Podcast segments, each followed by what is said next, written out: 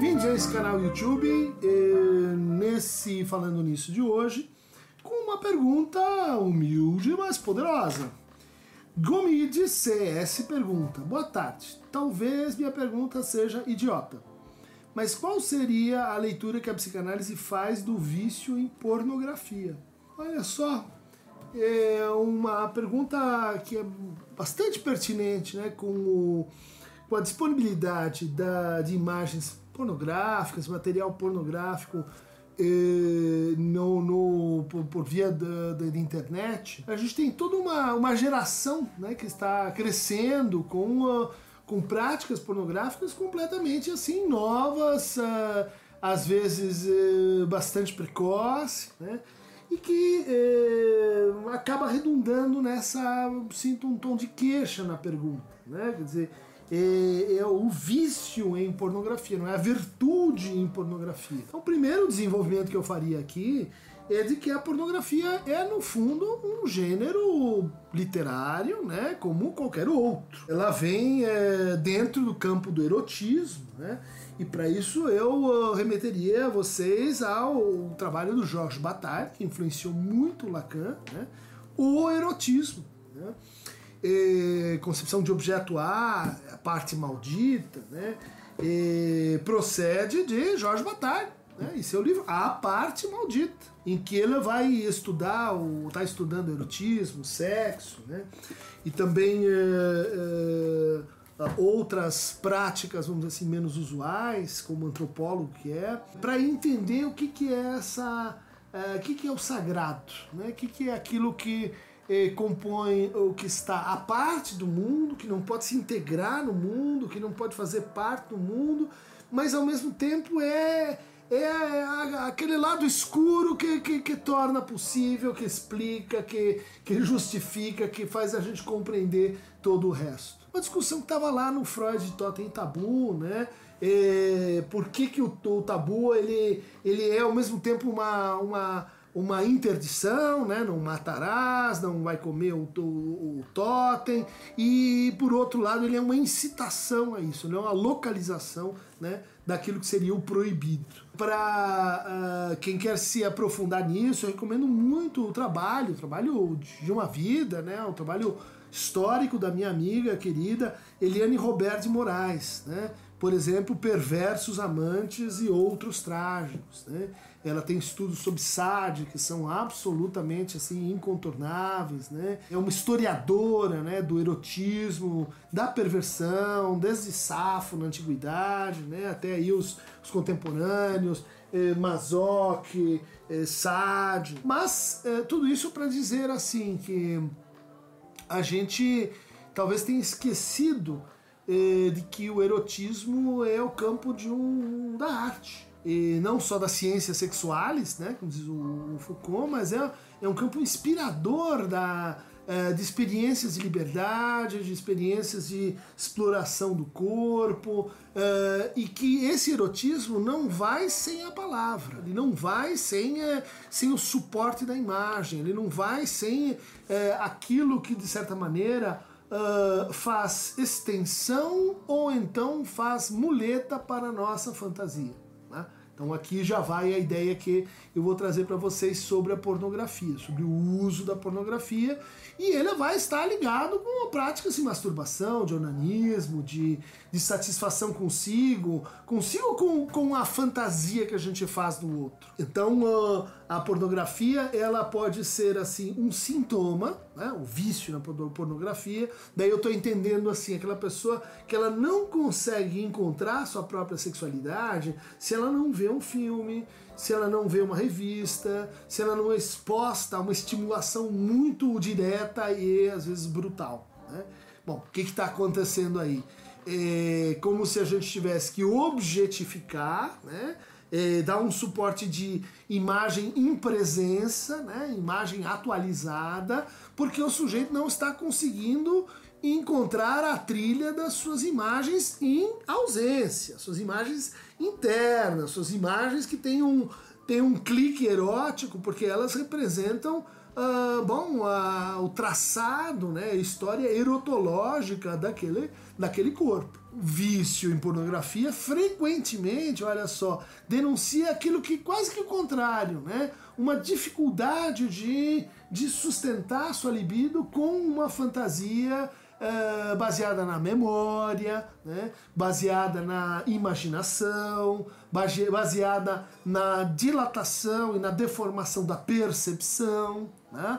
dizer, eu olho uh, aquela, aquela roupa que quase mostra, que mostra e esconde atrás do vestido, perto de um véu, e, e eu começo a trabalhar com aquilo que eu não estou vendo aquilo que está atrás do biombo, aquilo que, que é opaco. E quando eu faço isso, eu, eu crio.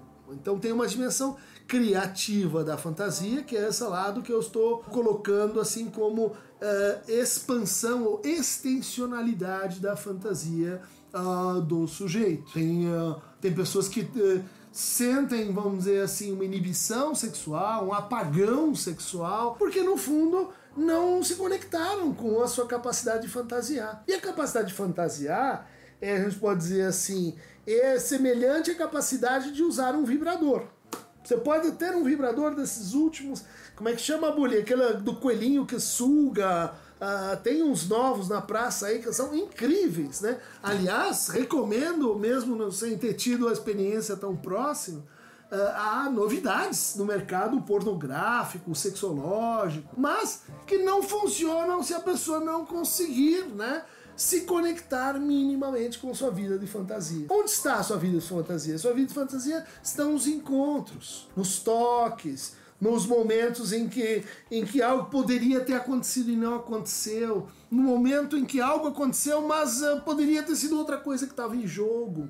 A fantasia é sempre a relação com esse objeto, né? que pode ser uma relação mais lúdica, mais criativa, mais indeterminada, e pode ser, como infelizmente né, muita gente tem uma relação muito pobre com o seu objeto de fantasia.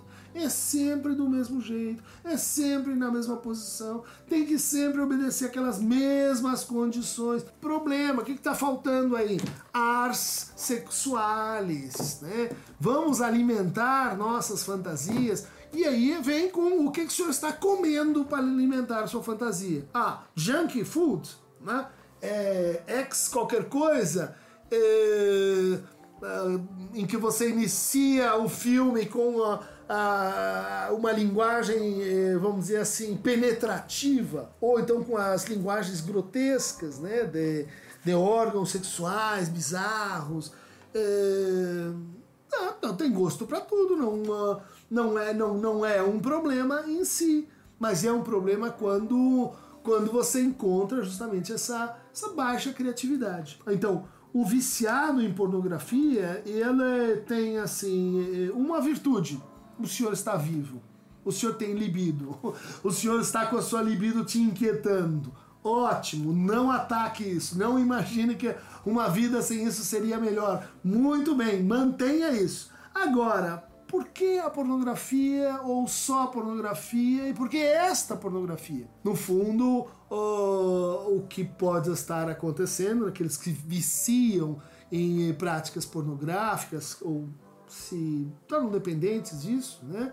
É que a prática pornográfica ela funciona não como um meio para, não como uma forma de eu me lançar em direção àquela pessoa que eu gosto, que eu me interesso, mas como uma substituição. Então, aí eu não preciso me declarar, aí eu não preciso procurar ninguém, aí eu estou, eu uh, e meus cinco companheiros estamos felizes para sempre e numa atitude, vamos dizer assim, de, de autocompletamento que, bom, de natureza narcísica, autoerótica, uh, para a psicanálise, e isso vai sugerir que tem algo uh, que não está indo bem do ponto de vista do investimento da pulsão em objetos, né?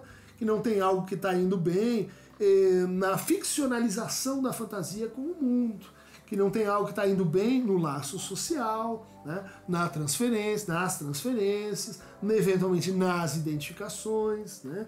O, o, o, narcisismo pornográfico, no fundo, ele é um recuo para um parque de diversões, né? Que é legal, adoro parque de diversões, mas quando ele substitui a vida real, é assim, em vez de dirigir um carro, vai no trem fantasma. Em vez de é, ir na montanha, vai na montanha russa para não enfrentar a verdadeira, enfim, risco uh, desejante. De toda forma, uh, a gente pode se inquietar com isso. Isso muitos pacientes percebem que isso acaba sendo um subterfúgio para uh, não enfrentar suas questões com, com o desejo, com o gozo, com, com o amor. Então, pornógrafos, univos! Nada contra Uh, masturbação liberada, onanismo é uma prática, enfim, aceitável em muitas condições. Vocês que estão aí em quarentena. Uh, agora, mundo pequeno, melhor, né? Mundo grande. E se não der de nenhum outro jeito, imagina o Aqueronta embaixo daquela, daquela, daquele manto todo, com aquela vara gigante que ele usa para cruzar com uma canoa, onde podia estar você, a Brooke Shields, indo para o outro lado do Averno, onde para todo o resto da vida nos Campos Elíseos você encontraria a sua Anfitrite, a sua é, Afrodite, a sua Vênus imortal. Beijo. Um detalhe: a indústria pornográfica e os trabalhadores sexuais que são exploradas, a todo um universo de é, vamos dizer assim, é, semi-criminalidade né, que atravessa a, principalmente a, pornografia de baixo nível. Né? Então a crítica que eu tô, tô fazendo aqui é, é, é justamente a, a ideia de que a gente pode ter pornografia, mas procura por uma pornografia de alta qualidade. Né? A pornografia certificada, a pornografia ligada, por exemplo, na Alemanha, na Suécia, você tem os sindicatos das trabalhadoras e, e trabalhadores do sexo. Muito importante não financiar eh, com o seu vício uh, vícios piores ainda, né? explorações e rebaixamentos que, uh, que, não, que não fazem sentido mais, particularmente no mundo de hoje. Né?